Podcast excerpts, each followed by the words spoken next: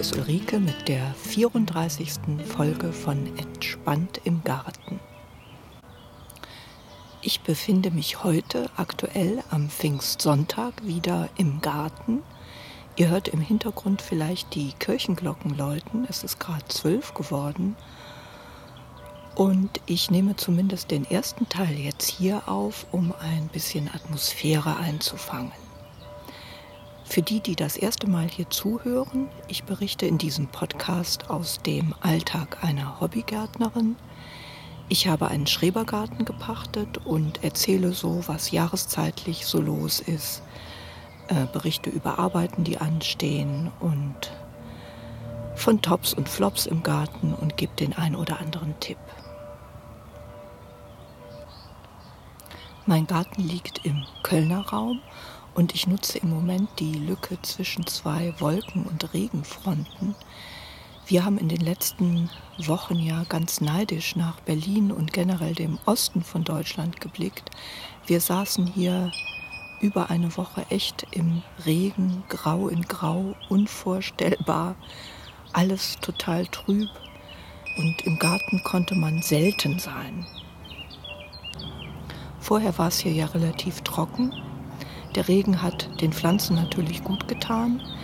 Da hat ein totaler Wachstumsschub stattgefunden in den letzten 14 Tagen. Eine Explosion in Grün. Die Bäume, die stehen jetzt im vollen Laub, aber auch alle Gräser haben einen riesigen Schuss getan. Äh, von 0 auf 20, 30 Zentimeter, von 0 auf 100. Hier steht alles in frischem, saftigen Grün. Das Unkraut lässt sich dann natürlich nicht lumpen und schießt auch fröhlich ins Kraut. Und das ist auch die Arbeit, die ansteht. Äh, das ist auch das, was ich gleich machen werde. Weitere letzte Beete ähm, jäten. Es ist auch so, dass das ganz gut möglich ist, weil die Erde sehr feucht ist. Man kann die Unkräuter auch leicht rausziehen. Worauf man hier achten sollte, ist, dass man nicht bei zu nasser Erde den Boden der Beete selber betritt, weil hier die Gefahr besteht, dass der Boden verdichtet. Es hatte die Nacht davor noch ordentlich geschüttet und am Vormittag war es trocken, die Wolken lichteten sich dann sage und schreibe wirklich um drei Uhr, aber da war der Boden noch zu feucht, um wirklich über die Beete selber zu laufen. Äh, der Effekt ist, dass eben der Boden zusammengepresst wird und dann verhärtet mit dem Effekt, dass die Pflanzen keine Luft äh, kriegen, dass diese Wasserkapillaren zusammengedrückt werden und das ist nachteilig. Deswegen ist es auch gut, wenn man die, den Garten mit so Plattenwegen durchzieht und Beete so abtrennt, dass man von den Wegen, die man dann immer begehen kann, auch wenn der Boden halt feucht ist, dass man von da aus praktisch mit der Hand dann die Erde erreichen kann und von den Wegen aus bei feuchtem Wetter dann bequem jäten kann. Das geht gut und das werde ich auch gleich machen. Ich habe da noch so kleine letzte Bereiche, die ich noch gar nicht gejätet habe. Und bei anderen, wo ich, das muss leider gesagt sein, wieder von vorne anfangen kann, äh, weil natürlich auch das Unkraut jetzt wieder fröhlich auskeimt. Es ist so, dass man äh, jetzt ganz gut auch hacken kann. Das werde ich jetzt auch gleich nochmal machen, weil noch scheint hier die Sonne, die nächste Wolkenfront ist im Anmarsch. Aber wenn man jetzt hackt, dann hat man den Effekt, dass die kleinen Unkräuter, die man da losgehackt hat, die gerade gekeimt sind, auch in der Sonne dann auf den Beeten vertrocknen. So, jetzt bin ich schon in äh, ein jahreszeitliches Kapitel sozusagen reingerutscht und kündige jetzt erst an, was heute so die Themen sein werden.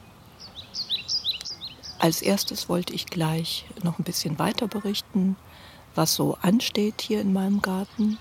Dann geht es kurz über eine weitere Seite auf meiner Webseite, historische Seite über Kleingartenanlage Brühl und mal gucken, was mir sonst noch so einfällt. Ja, neue Kamera ist noch ein Thema. Die Aufnahme geht jetzt zu Hause weiter. weil an atmosphärischen Geräuschen habe ich gestern dann leider überfliegende Hubschrauber mit aufgenommen, ähm, Mama-Rufe aus dem Nachbargarten, die Klingel, die ging vom Nachbargarten, das hörte man ja schon am Anfang, nochmal Hubschraubergeräusche und die Aufnahmen, die waren dann leider gar nicht brauchbar, sodass ich mich jetzt entschlossen habe, das heute nochmal beziehungsweise weiter aufzunehmen. Jetzt im Zimmer, wo zumindest keine Hubschraubergeräusche im Hintergrund zu hören sein werden. Ich habe gestern einfach einen wunderschönen Tag im Garten genossen, weil das ja jetzt mit der einzige Tag mit Sonnenschein seit längerem war. Heute sitzen wir wieder in trüben Nieselregen hier im Westen und ich habe wirklich da ganz lange Zeit im Garten verbracht und erzähle jetzt noch mal, was da so alles blüht und was ich so gemacht habe gestern. Ja, was alles blüht, ist vor allem der Flieder, der natürlich auch wunderbar duftet. Im Moment ist der Garten ganz von Fliederduft durchzogen. Was angefangen hat zu blühen, sind die roten Pfingstrosen. Die weißen Pfingstrosen sind bei mir noch nicht ganz so weit. Daran erkenne ich auch, dass die Vegetation immer noch so ein bisschen zurück ist, zumindest teilweise. Ja, ich hatte schon erwähnt, dass alles knatschgrün ist. Alles steht in frischen Grün. Der Rasen ist schön hellgrün, von mir schon gemäht. Und was blüht bei mir sind noch ganz viele Akeleien, die sich selber ausgesät haben. Und der Zierlauch ist aufgeblüht. Die prägen im Moment so ein Staudenbeet, das ich habe im Garten. Da stelle ich wieder ein paar Bilder rein von Gartenbildern, ähm, damit man sich, wie gesagt, ein Bild machen kann. Ja, wichtig noch, die Wiesenmargariten sind aufgeblüht. Die sehen sich bei uns in der Gegend selber aus. Und ich lasse da immer im Rasen auch so einen Fleck stehen, wo ganz viele wachsen. Und an den Rand eines Kartoffelbeets haben sich bei mir ganz viele auch selber ausgesät. Sehr schön die weißen Wiesenmargariten. Das Wetter hat ja hier auch gestern wirklich gehalten. Wir hatten Glück, dass wir genau am Rand von so einem Wolkenfeld waren, das dann doch nicht über den Kölner Raum hinwegzog, sondern kurz davor stehen blieb. Und mir ist es dann gelungen, den Garten wirklich einmal durchzuhacken. Das heißt, mit so einer leichten Gartenhacke, hier in der Gegend Kratz genannt, hebt man die alleroberste Bodenschicht sozusagen ab äh, ja, dabei ist es mir gelungen, diese ganzen kleinen Unkräuter, die gerade keimen, ähm, auszuhacken sozusagen. Und ich hoffe, dass die Sonne dann den Rest erledigt hat und dass die vertrocknet sind. Und ich habe weiter mich der Sisyphusarbeit des Quecken, Ausgrabens bzw. Eindämmens hingegeben und habe da so ein bisschen Schönheitspflege in den Staudenbeeten betrieben. Mit den Unmengen von Unkraut, die ich in den letzten zwei Wochen schon ausgegraben habe, habe ich dann nochmal einen Kompost auch frisch aufgesetzt. Äh, ich hatte da vor circa zwei Wochen einen angesetzt, der aber nicht so richtig in die Heißverrottung übergegangen ist. Ich habe da zwei Vermutungen, woran das liegen könnte. Zum einen habe ich vielleicht das Material einfach nicht klein genug geschnitten der andere Grund kann sein, dass es einfach auch noch zu kalt gewesen ist. Gut, gestern war es hier mal über 20 Grad. Ich hoffe, dass der vielleicht das als Starttemperatur dann noch genommen hat. Äh, leider ist es ja heute so, dass es wieder abgekühlt hat. Es sind allerhöchstens 16 Grad hier im Rheinland, eher ein bisschen weniger. Und was ja eben auch ein bisschen erschreckend war, im Wetterbericht zu hören, ist, dass ab Mitte der Woche es einen Kälteeinbruch geben wird, wo es noch kälter wird. Da ist also wirklich angesagt, dass nochmal Polarluft angesaugt wird. Und das können sehr gut die Eisheiligen sein, die ein bisschen verspätet kommen. Man sagt ja, dass man ab Mitte Mai jetzt wirklich eigentlich wärmeliebende Pflanzen äh, raustun kann, direkt pflanzen kann, beziehungsweise auch direkt ins Freiland säen kann. Gerade jetzt würde ich aber eher davon abraten, wo dieser Kälteeinbruch angekündigt ist. Äh, es wird nachts hier im Rheinland so etwa 6 Grad sein. In ungünstigen Lagen ist auch von Bodenfrost sogar die Rede. Also wenn da ein paar unglückliche Umstände wie ähm, nächtliches Aufklaren, etwas höhere Lagen zusammentreffen, dann kann das durchaus passieren. Also da bitte die Augen offen halten und rechtzeitig Schutzmaßnahmen ergreifen, wenn das, ähm, es ist da die Rede vor allem von der Nacht auf Donnerstag, vielleicht auch schon auf Mittwoch, wo das passieren kann und die folgenden Nächte. Auch ich habe jetzt schon Tomaten gepflanzt und ich habe gestern auch die Kürbisse rausgesetzt. Ähm, wenn es also Richtung Bodenfrost geht, da werde ich mir dann was einfallen lassen müssen, die irgendwie provisorisch zu schützen. Alles, was in Töpfen steht, kann man natürlich reinholen, wenn sowas angekündigt ist. Also Oleander oder wenn man Tomaten in Töpfen hat oder sonstige kälteempfindliche Pflanzen. Wenn dieser Kälteeinbruch vorbei ist, dann kann man reinen Herzens die Empfehlung geben, die jetzt eigentlich jetzt fällig ist. Man kann jetzt alles ins Freiland säen und man kann auch alles auspflanzen, also Paprika, Zucchini, Kürbisse. Wie gesagt, jetzt mit der Einschränkung, dass man die unsichere Wetterlage im Auge behalten sollte. Ich nehme jetzt deswegen erneut davon Abstand, die Bohnen ins Freiland zu sehen. Das hätte ich gestern schon fast gemacht. Die mögen aber Kälte und Nässe überhaupt nicht beim Keimen. Äh, deswegen warte ich da jetzt doch lieber noch bis zur nächsten Woche mit der Freilandaussaat. Einige Nachbarn haben das schon längst gemacht hier im Garten. Äh, die, die das abgepasst haben, dass die Bohne gerade rauskam, als es hier die paar warmen Tage gab, die haben auch Glück gehabt. Die sind dann gut gekeimt. Bei anderen habe ich beobachtet, dass eher nichts draus geworden ist, weil es eben auch diese kalten und nassen Phasen hier ja schon gab letzte Woche. Der Wetterbericht bestärkt mich jetzt auch in dem Plan, dass ich die Bohnensamen, die ich jetzt von der Gartenarche Rheinland bekommen habe, doch erstmal im Topf hier vorziehe. Ich hatte ja schon erwähnt, dass ich mich an diesen Gartenarchenprojekten beteiligen wollte. Und da habe ich jetzt auch Gemüsesamen zugeschickt bekommen. Die Gartenarchen haben ja das Ziel, äh, seltene historische Gemüsesorten zu erhalten.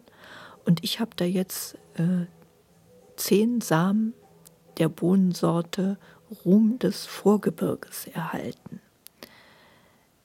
Die haben das Vorgehen, dass immer nur geringe Samenmengen weitergegeben werden. Das Ziel ist, dass man erstmal wirklich nur die Samen vermehrt und die dann wieder auch an andere Teilnehmer der Gartenarche äh, teilweise zurückgibt und praktisch im Folgejahr dann richtig aus dieser Sorte ähm, eher selber die Bohnen dann zum Essen anbaut. Ich hatte gedacht, dass das eine Buschbohne ist und war dann überrascht, dass es sich hier um eine Stangenbohne handelt. Das stellt mich jetzt hier erneut vor die äh, Aufgabe, eine geeignete Bohnenstange zu finden. Ich hatte ja schon mal berichtet, dass äh, bei diesen Stangen aus dem Baumarkt die Bohnen keinen Halt finden und abrutschen. Äh, ich habe da die Erfahrung gemacht, dass da wirklich nur natürlich gewachsene Äste oder dünne Baumstämmchen den richtigen Halt geben. Und eine Bekannte hat mir gerade den Tipp gegeben, dass man da sehr gut äh, junge Birkenbäume verwenden kann. Also so Maibäume wären da ideale Kandidaten. Also vermutlich mache ich das, dass ich mir so ein Birkenstämmchen besorge. Der andere Plan ist, dass ich mir für nächstes Jahr aus einem Haselnussstrauch, den ich da habe, ein paar Äste so lang ziehe, äh, dass ich sie als Bohnenstangen dann benutzen kann. Die Haselsträucher, die wachsen ja recht schnell und machen auch ganz schöne, lange, gerade Äste. Ja, drückt mir die Daumen, dass das klappt mit dieser Gartenarchenbohne, dass das gelingt, dass ich da äh, Samen ernten kann. Und ich bin auch schon gespannt auf Treffen, die die da anscheinend organisieren. In den Infos steht, da trifft man sich einmal im Jahr und tauscht sich aus mit anderen Gemüsepaten. Man übernimmt dann eine Patenschaft für eine bedrohte Gemüse, Gemüsesorte. Da werde ich auch noch mal einen Link hinterlegen und ihr findet da auch Links auf meiner Webseite zu der Gartenarche Rheinland.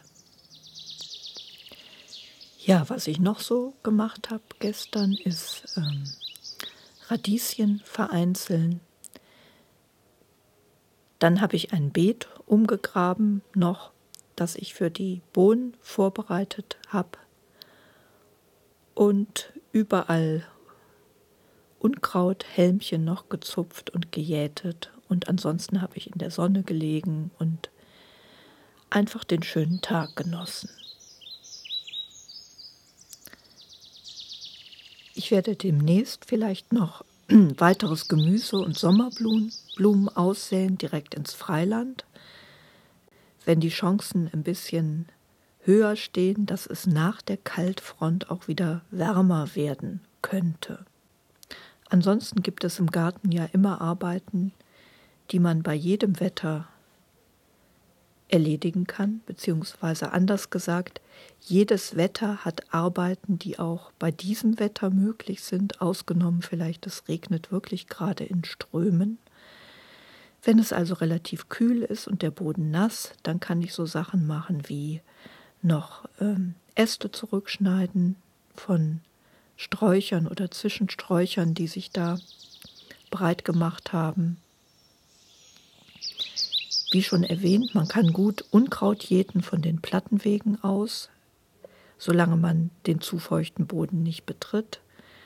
Ich kann die Fugen kratzen. Ich habe da so Platten, wo immer zwischen den Fugen Unkraut wächst. Und ich kann die Laube noch ein bisschen auf Vordermann bringen und so weiter und so fort. Man kann viel machen. Gestern habe ich auch weiter meine neue Kamera ausprobiert. Ich hatte ja erwähnt, dass ich mir eine neue Kamera kaufen wollte und bin da schließlich fündig geworden. Und zwar dann ganz profan in Brühl im Promarkt in der Giesler Galerie. Ich habe mir gekauft die Sony Alpha 57. Äh, das Studium der Fotozeitschriften hatte ergeben, dass die ganz gut abschnitt und auch die besseren Testberichte hatte wie die neu erschienene Sony Alpha 58. In Köln in einem großen Fotoladen gab es die Sony 57 dann aber gar nicht mehr, aber hier in Brühl hatten sie die noch. Und ich bin da total nett beraten worden von einem Verkäufer, der auch Hobbyfotograf ist. Ähm, ja, der das wirklich total sympathisch gemacht hat. Der hat äh, das alles erklärt. Er hat zwar selber eine andere Kamera äh, was vorgezogen, aber man konnte das mit dem sehr gut alles besprechen und ausprobieren. Also wirklich sehr guter Service da. Zu der Kamera selbst, äh, da ich leider in letzter Zeit wenig Zeit hatte, habe ich da noch wenig mitmachen können. Äh, erste Erfahrungsberichte sind, dass ähm, das Freistellen damit sehr viel besser möglich ist wie mit dieser kleinen Lumix, die ich hatte. Da war das nur unter großen Qualen möglich, dass man da ein Motiv gut freistellt, also so, dass der Hintergrund nicht scharf ist, aber das Motiv scharf ist. Das geht mit der Kamera problemlos, aber das sollte man auch erwarten von einer Kamera dieser Liga.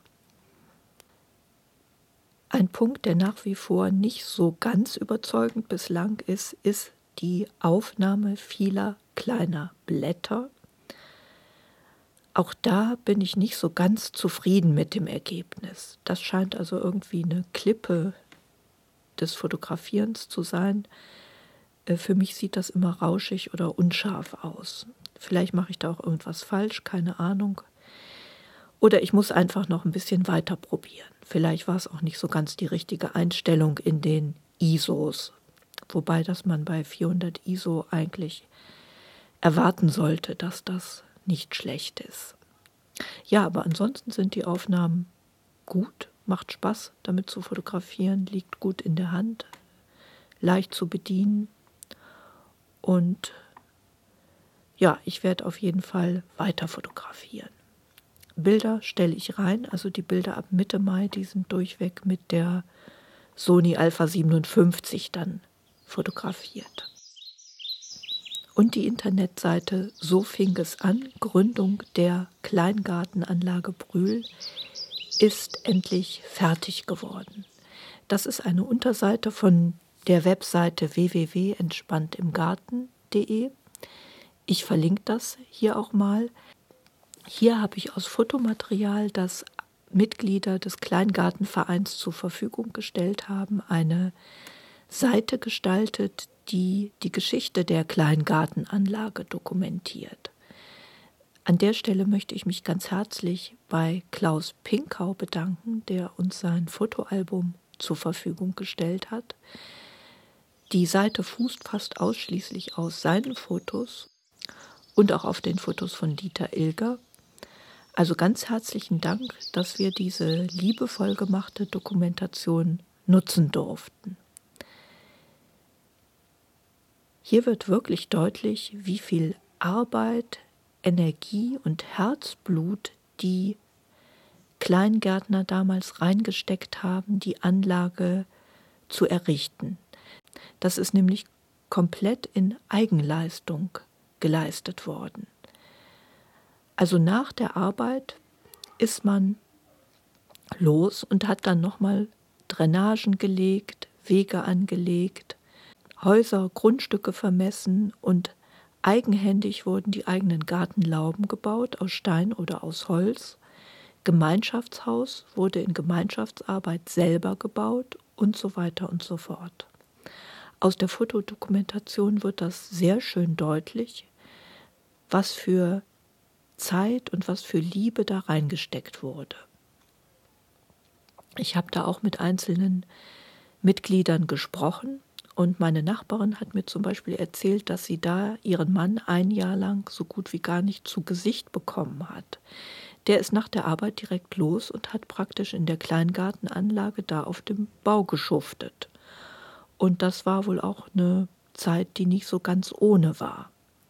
Ich finde auf jeden Fall, dass der Einsatz sich gelohnt hat. Wir profitieren davon jetzt alle immer noch. Die Anlage ist halt wunderschön geworden. Und es wäre wirklich eine Schande, wenn diese liebevoll errichtete Anlage abgerissen würde wenn die also vom Phantasialand überplant würde. Das wäre wirklich eine Schande. In dieser Dokumentation wird halt ganz deutlich, wie sehr das den Kleingärtnern und ihren Familien am Herzen liegt, wie viel Energie und Liebe da einfach reingeflossen ist. Drückt uns einfach alle die Daumen, dass das nicht passiert, dass wir unsere Anlage da behalten können. Wir werden da auch weiter aktiv sein und suchen also jetzt auch wieder den Kontakt zu den Politikern der Stadt Brühl und werden also alles dafür tun, dass wir bleiben können. Ja, damit komme ich langsam zum Ende für diese Folge. Ich hoffe, dass noch der ein oder andere sonnige Tag äh, kommt. Im Mai sieht es nicht so toll aus. Es wird wohl kurze Zeiten mit Sonnenschein geben setzen wir die Hoffnung mal auf den Juni, Juli und drücken uns hier mal gegenseitig die Daumen, dass das ein schönes Gartenjahr noch wird. Ich sage dann Tschüss, bis bald, bis zur nächsten Folge, eure Ulrike.